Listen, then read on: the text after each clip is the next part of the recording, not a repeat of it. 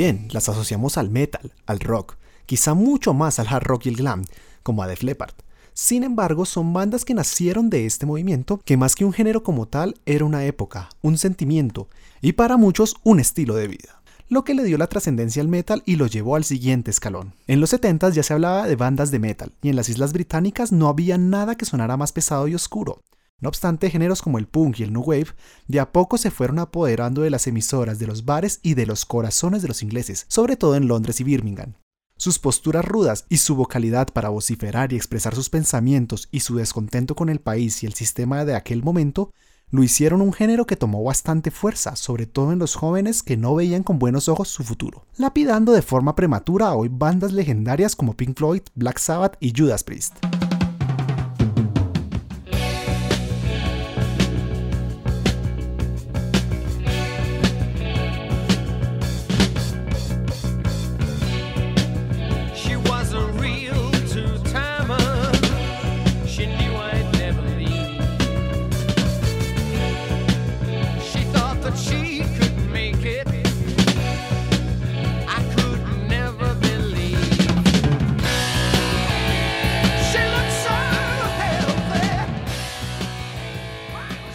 Pero como si de zombies se tratase, bajo la tierra empezaron a emerger nuevas bandas disonantes, que de ninguna manera encajaban con la estética imperante. Las bandas underground de finales de los 70 y principios de los 80 adoptaron una forma de sobrevivir al brillar en pequeños bares haciendo ruido, cada vez mucho más ruido, independientemente de sus orígenes musicales, estéticos y hasta culturales. Simplemente se encargaron de ser la contracorriente de la ya impuesta contracorriente fue la New Wave of British Heavy Metal. Ojo, no confundirla con la New Wave, la que impulsó los códigos y principios de la subcultura del heavy metal. Y así como lo hizo el punk, establecieron prácticas de autopromoción y autodistribución de su material discográfico, muchas veces grabados y producidos de forma precaria, lo que marcaría también un sonido único y sucio, alejándose de las grandes producciones y productoras prohibitivas. Del mismo modo, fomentó el nacimiento de varias compañías discográficas independientes, lo que permitió a los artistas experimentar con su música sin ninguna restricción, nutriendo de forma exponencial el género, además de permitirle dar un paso agigantado a su consolidación, lo que se le atribuye sin duda alguna al mayor éxito del New Wave of British Heavy Metal, dándole la tan importante evolución que necesitaba el género, lo que produjo el surgimiento del thrash, el speed, el power, el doom y el black, además de servir como inspiración para futuros géneros relacionados con el metal y el hard rock, que seguían creyendo que la forma de trascender era con la innovación y el autodescubrimiento de un estilo musical único.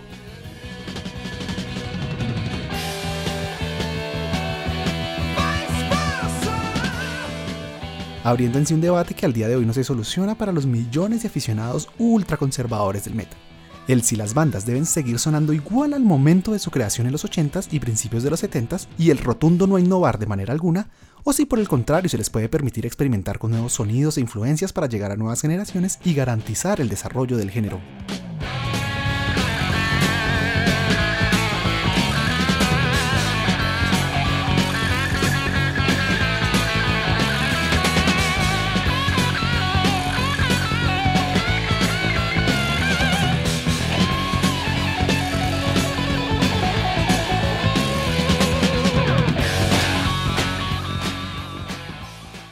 Lo que brindó al género y lo salvó de su pronta extinción fue el apoyo incondicional de sus ultraconservadores fans, y al hermetismo que se produjo al pertenecer al movimiento metalero en Inglaterra, especialmente en los jóvenes que veían en las letras banales y con poca profundidad un escape a la situación política del país, dejando de lado el enfrentamiento directo con la corona británica y la clase política,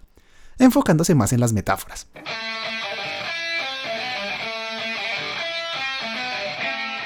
De hecho, Iron Maiden tiene su nombre como parodia a la recordada primer ministra del Reino Unido, Margaret Thatcher, apodada la doncella de hierro. Guiño que para nada caló bien en la clase política que encasilló y minimizó el género como un grupo de izquierdistas mediocres y sin rumbo en la vida que no le aportaban a la nación.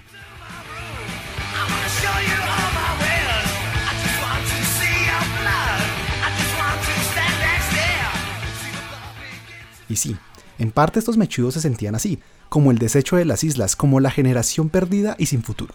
Sin embargo, al encontrar en la música amigos con ideas, principios y frustraciones similares, lograron forjar un gran sentido de hermandad y camaradería.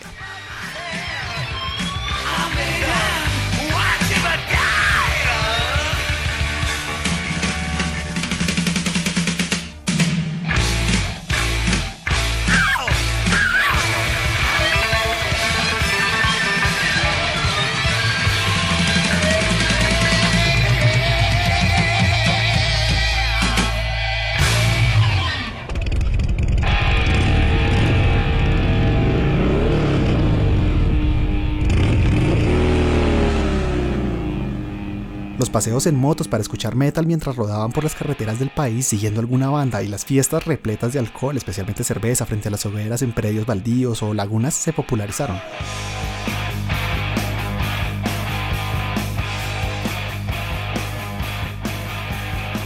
Lo más habitual era ver grandes grupos formados por motociclistas. En algunos momentos se les tildó de misógenos al no querer incluir mujeres en sus filas. Mm, la única banda encabezada por mujeres que tuvo relativo éxito fue Gear School, en mayor medida gracias a que grandes bandas como Maiden o Saxon las llevaban para que hicieran de teloneras en sus presentaciones, además de tener que aceptar rigurosos códigos impuestos por los hombres, en donde la mujer más bien tenía un papel secundario. Poco más escuchó de bandas lideradas por mujeres.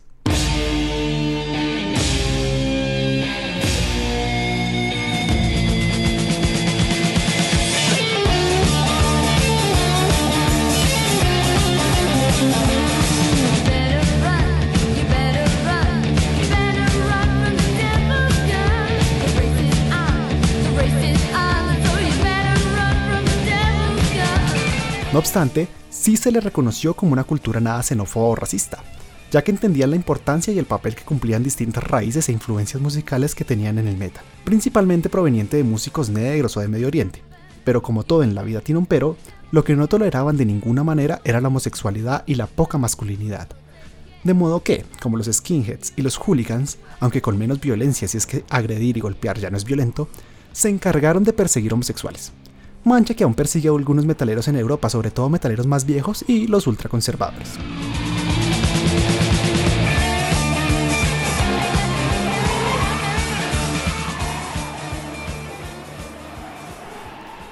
De la misma manera en la que el hermetismo y el grandísimo sentido de pertenencia del género sirvió como escudo, también sería la daga que sepultaría bandas que el día de hoy son hito, pero que vieron su prematura desaparición al tratar de cambiar su estilo musical, enfocándolo más a sonidos como el hard rock y el glam que llegaba con fuerza a azotar no solo a Gran Bretaña sino a toda Europa. De hecho, la mayor parte de estas bandas no lograron sobrevivir más de un álbum. Diamond Head pasó de sus estridentes y pesados acordes a unos más fiesteros y comerciales, divorciando la relación con su público, desentrañando la crueldad y fría ironía que envolvía al New Wave of British Heavy Metal. Esta, como muchas otras bandas, vieron en el 2010 la posibilidad de emerger entre cenizas y remasterizar sus primeros álbumes. Algunas hasta se atrevieron a sacar material nuevo.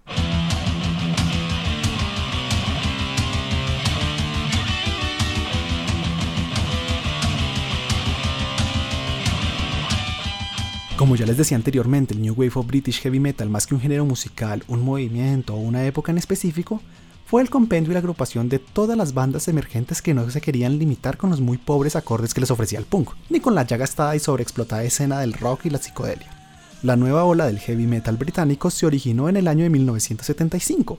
con la creación de la mítica sala de Van Wagon Heavy Metal Soundhouse y concluyó puntualmente en 1981 con la extinción de ese lugar, el cual se erigió como la cuna de aquel movimiento, y cuya desaparición produjo una gran conmoción e incluso protesta por parte de los fanáticos del heavy metal de aquel periodo, aunque muchos le atribuyen la desaparición como escena musical en el año 1985.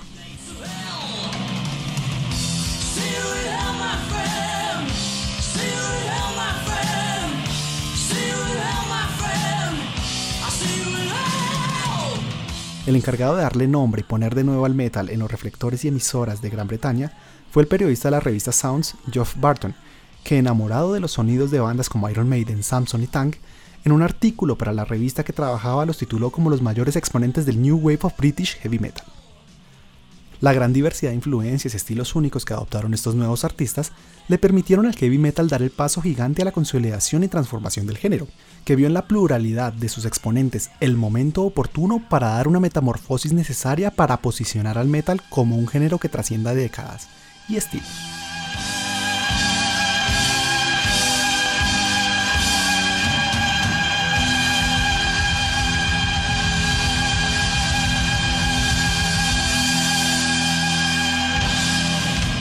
De modo que es gracias a este movimiento que posteriormente la década de los 80 vio nacer nuevos géneros con raíces en el metal, como el caso del speed metal donde lo que prima son los riffs y los solos a gran velocidad, influenciado por bandas como Virtue o Angel Witch, y Judas Priest, banda casi fundadora del metal y que existió antes del género de modo que no se considera dentro del New Wave of British Heavy Metal.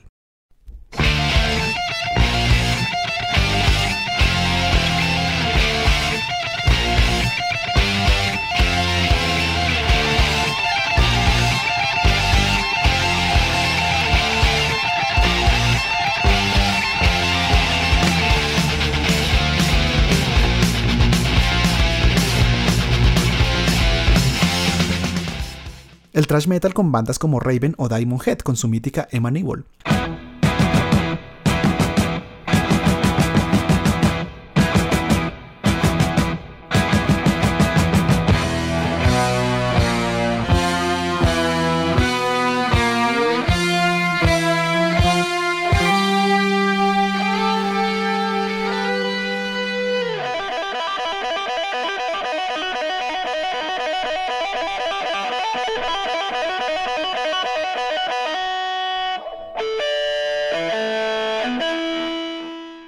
El power metal, fuertemente influenciado por la mismísima y legendaria Iron Maiden, y con gran participación de Saxon, aunque principalmente se le atribuye enorme influencia estética y musical a Dio y Rainbow, banda que presidió al New Wave of British Heavy Metal de modo que no se le considera dentro de la escena.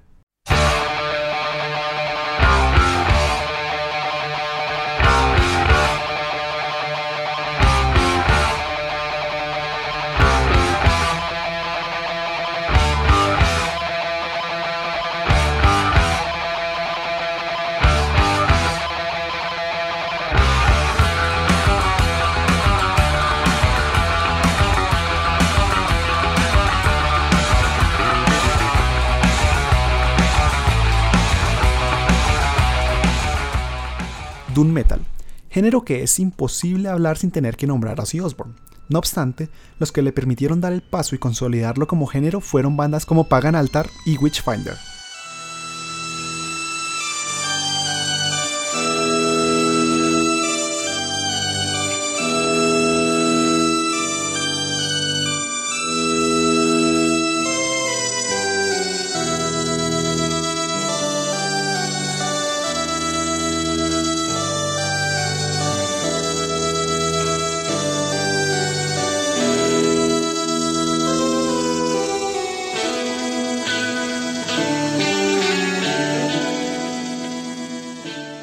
Black metal, que se mudaría a Noruega para terminar de mutar y agarrar la fuerza necesaria para ser reconocido como un género importante en la escena del metal. La banda que lo popularizó y lo lanzó al estrellato, además de hablar del satanismo sin prejuicio, fue Venom, que al día de hoy y para los entusiastas del género sigue siendo la banda más importante del black.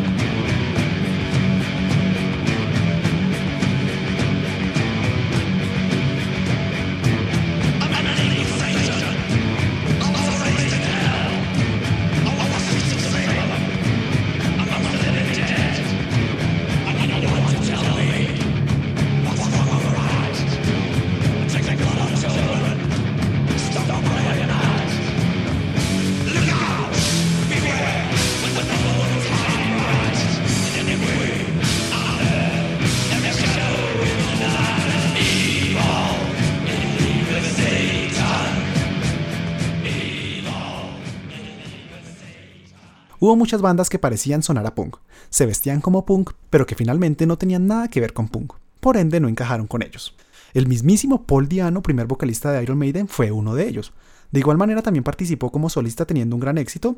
además de participar con bandas de New Wave of British Heavy Metal consagradas como Praying Mantis. La banda Killing Joke fue otra gran influenciada por el punk, que poco tendría que ver con el heavy metal de la época, pero que hizo parte del movimiento y transformó la forma en la que sonaba el rock en ese momento. Bandas icónicas como Nirvana más adelante los tomarían como inspiración para sus primeras composiciones.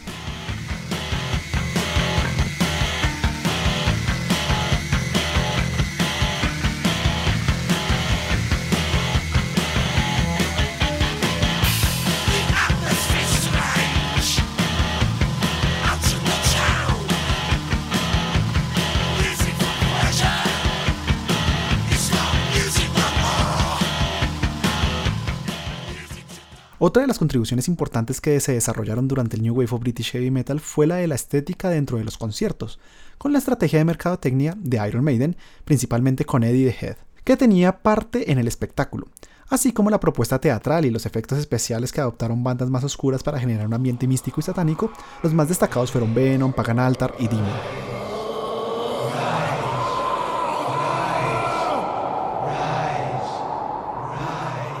A raíz de estas bandas y sus presentaciones, se empezó a ver al heavy metal no como un género de horror como se propuso al comienzo con Black Sabbath, sino como grupos satánicos y sectas diabólicas, mito que se mantiene en la actualidad.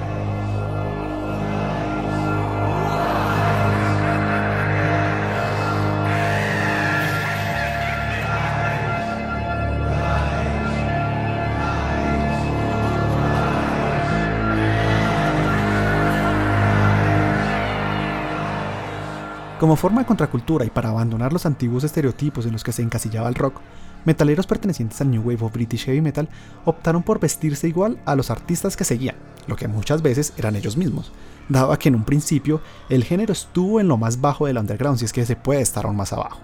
Los parches con logos de las bandas en la espalda se popularizaron y servían como forma de visualización de las mismas, visibilizando el sentido de pertenencia de los fans de las bandas, algo que más adelante adoptarían las bandas de thrash metal. Además explotó el hacer su propia ropa, el cabello largo y desordenado, las chaquetas de cuero con taches, obviamente orquestado por Judas Priest, más exactamente Rob Halford. El fugaz estallido del género dentro del mainstream europeo logró la compilación de sencillos de varias bandas dentro de dos álbumes importantes dentro de la industria y que a la fecha son considerados tesoros y parte fundamental de la historia de la música del Reino Unido.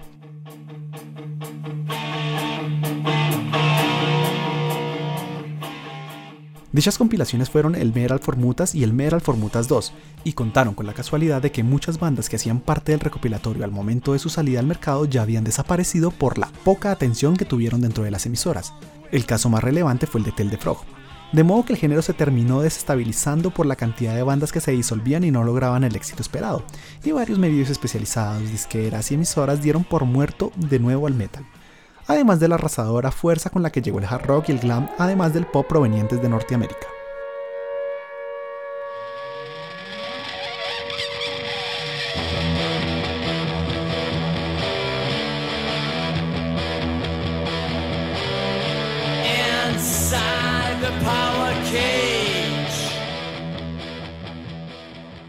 Pese a, el metal sobrevivió gracias a sus fans, y sin ser el género que más dinero recaude en el mundo, es más, sin ser el más importante, sigue llenando estadios alrededor del planeta sin diferenciar nacionalidad.